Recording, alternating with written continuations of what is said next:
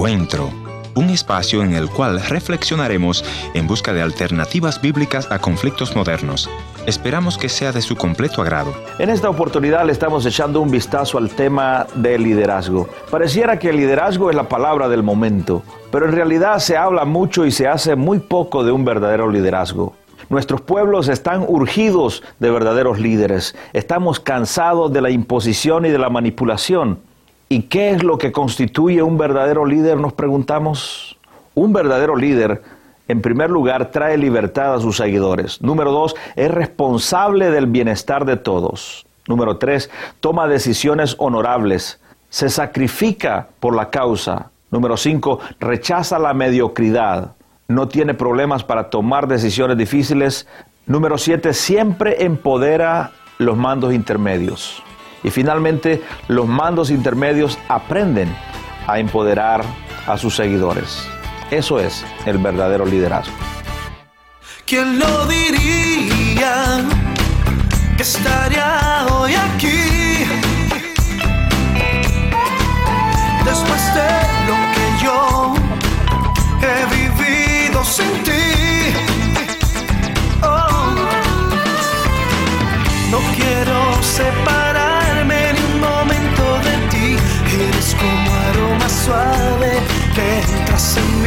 mí, llenas mi interior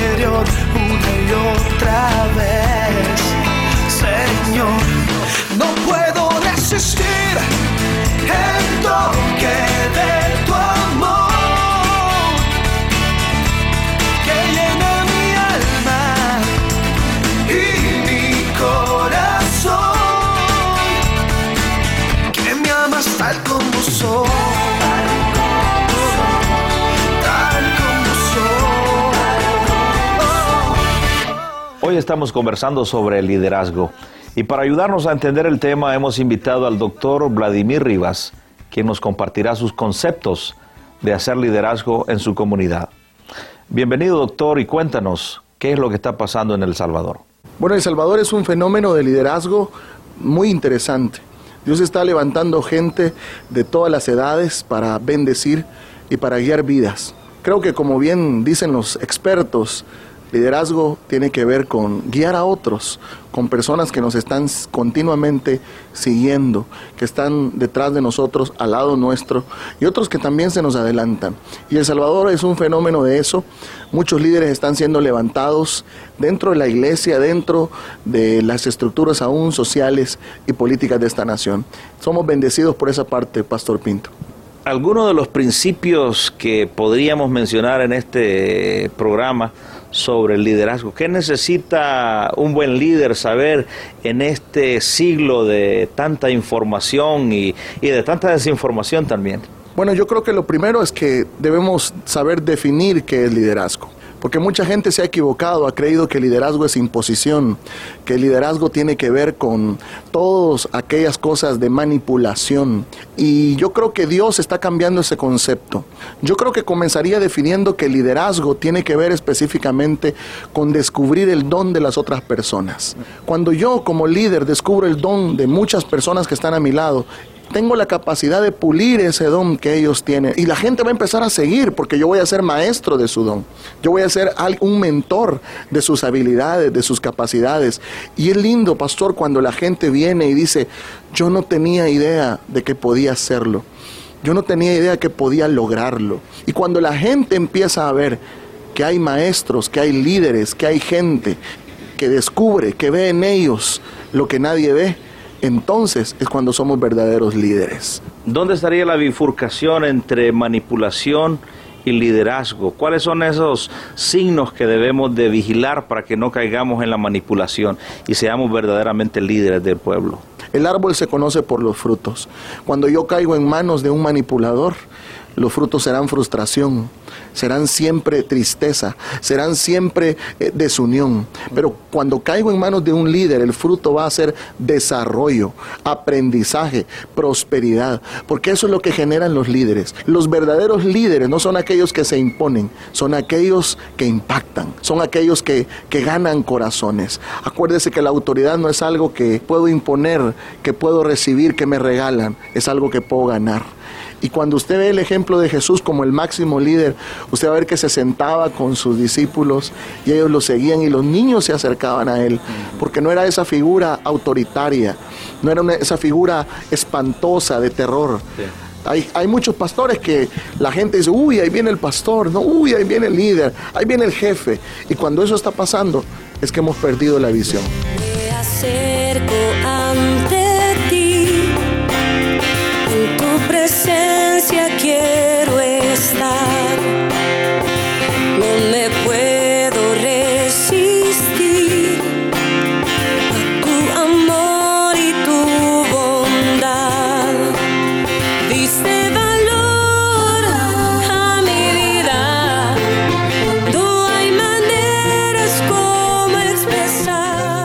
Le animo a que regresemos al bello país del Salvador y quiero preguntarle una vez más al doctor Rivas, si yo soy un discípulo y quiero encontrar un maestro confiable, ¿cuáles serían las características y principios que debo de buscar en ese líder? Lo primero que debe hacer un buen líder, primero es tener un buen líder. no sé si estoy redundando en lo que le quiero decir, pero un líder que no tiene un líder no es líder. ¿Por qué? Jesús mismo podía decir, bueno, véanme a mí y están viendo al Padre, lo que el Padre hace es lo que yo estoy haciendo. La persona de Jesús nos enseña que hay que tener gente arriba de nosotros. Siempre he creído que un buen líder es aquel que tiene tres relaciones correctamente ubicadas. Un Pablo, un Silas y un Timoteo. Todo buen líder debe tener estas tres relaciones ubicadas en sus vidas. Voy a explicárselas. Primero, un Pablo, un mentor, alguien donde ir a llorar, alguien donde ir a preguntar, alguien donde voy por dirección, alguien donde voy por consejo, alguien a quien veo hacia arriba. Y eso es lo que muchos líderes no tienen. Dos, un Silas, un amigo.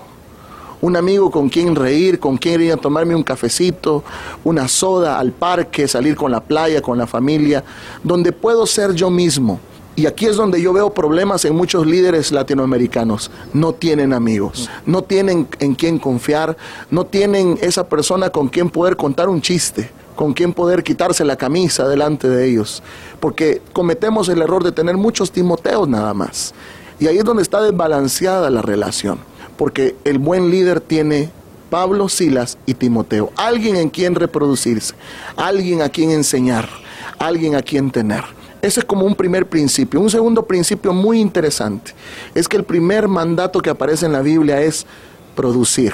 En Génesis 1 oímos a Dios decirle a la tierra, produce, produce hierba verde, produce árboles. Le llama al mar y le dice, mar, produce seres vivientes. Yo creo que un líder es productivo. Un líder constantemente está produciendo. Hemos creído que producir tiene que ver con mandar, que con hacer, con tener, chasquear los dedos y que la gente corra a nuestro alrededor y tener todo un protocolo horrible. Eso no es liderazgo. Liderazgo es producir soluciones, producir bendición, desarrollar personas. A eso hemos sido llamados. Creo que muchos líderes se han enriquecido de la gente. Yo suelo decir a mi congregación, hermanos, yo quiero enriquecerme con ustedes, no de ustedes. Y eso tiene que ver con enseñar a la gente a ser productiva. Ese es un buen principio de liderazgo. Cuando yo soy productivo, enseño a la gente a hacerlo. La mejor forma de enseñar es haciéndolo, es desarrollando personas. Y otra cosa interesante, es que debemos desarrollar personas en varios sentidos. Enseñarle a la gente a que ellos también pueden ser líderes. Porque ser líder de seguidores es fácil, pastor, pero ser líder de líderes, ese es el reto que le toca a Latinoamérica enfrentar en este último siglo. Tener gente a nuestro alrededor que sean líderes de naciones, ser el pastor del presidente, el pastor del Congreso. Eso es lo que yo creo que debemos de ser llamados hoy en este tiempo. Ser líderes de líderes. Y eso se logra desarrollando gente. Eso se logra enseñándole también a las mujeres que usted, mi amada amiga, es también una líder. Dios dijo que nos creó varón y hembra, pero el género se llamaba, el- la, la raza, la especie, se llamaba hombre. Dentro de este concepto de hombre están las mujeres y también los hombres. Y una palabra para, para las mujeres que les han dicho que no pueden ser líderes, que no pueden liderar. Yo quiero decirles que hay un ejemplo tremendo que yo encontré, y es que un día Jesús dijo, todo buen líder tiene una esposa y él la tiene, es la iglesia. Y sabe, dice que se fue y confía tanto en el liderazgo de esa esposa que se fue y le dejó todo, pastor. Y va a regresar por ella. No existe el tiempo cuando estoy ante ti. Calmas la sed que me hacía morir. Mi alma se aferra cada instante de ti. Extendiste tu mano y me acercaste a ti. Te amo, Dios, porque mi corazón late por tu perdón. Te amo,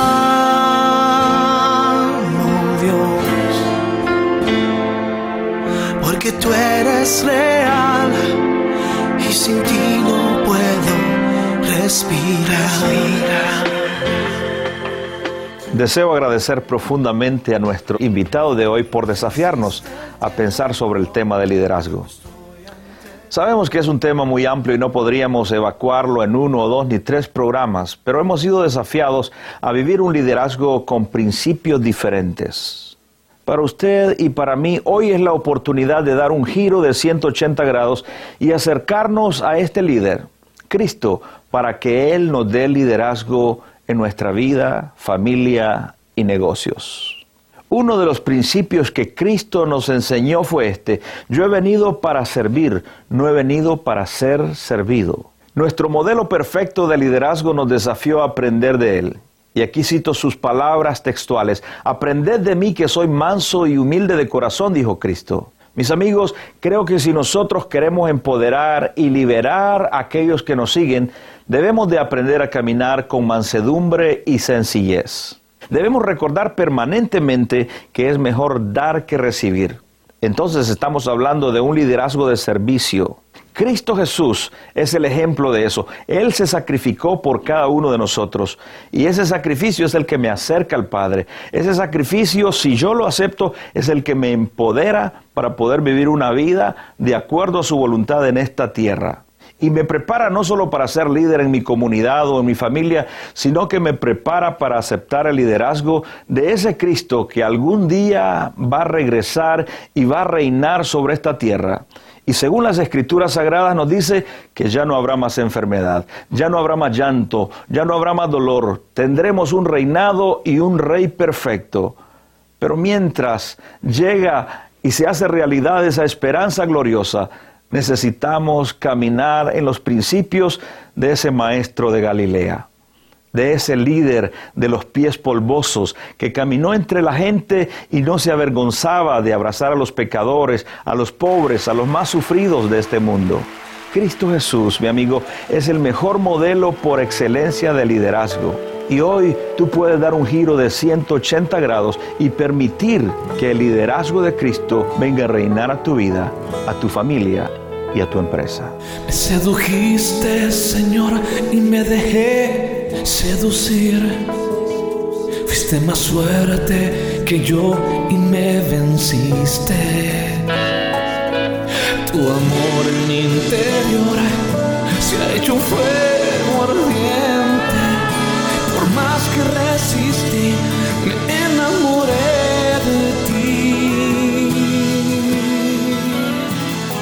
Gracias por haber estado en la sintonía de este tu programa Encuentro y te voy a agradecer que me visites en el www.encuentro.ca. Gracias por sintonizarnos a través de esta radioemisora. Yo soy tu amigo Ernesto Pinto y al despedirme quiero recordarte que Dios te ama y yo también.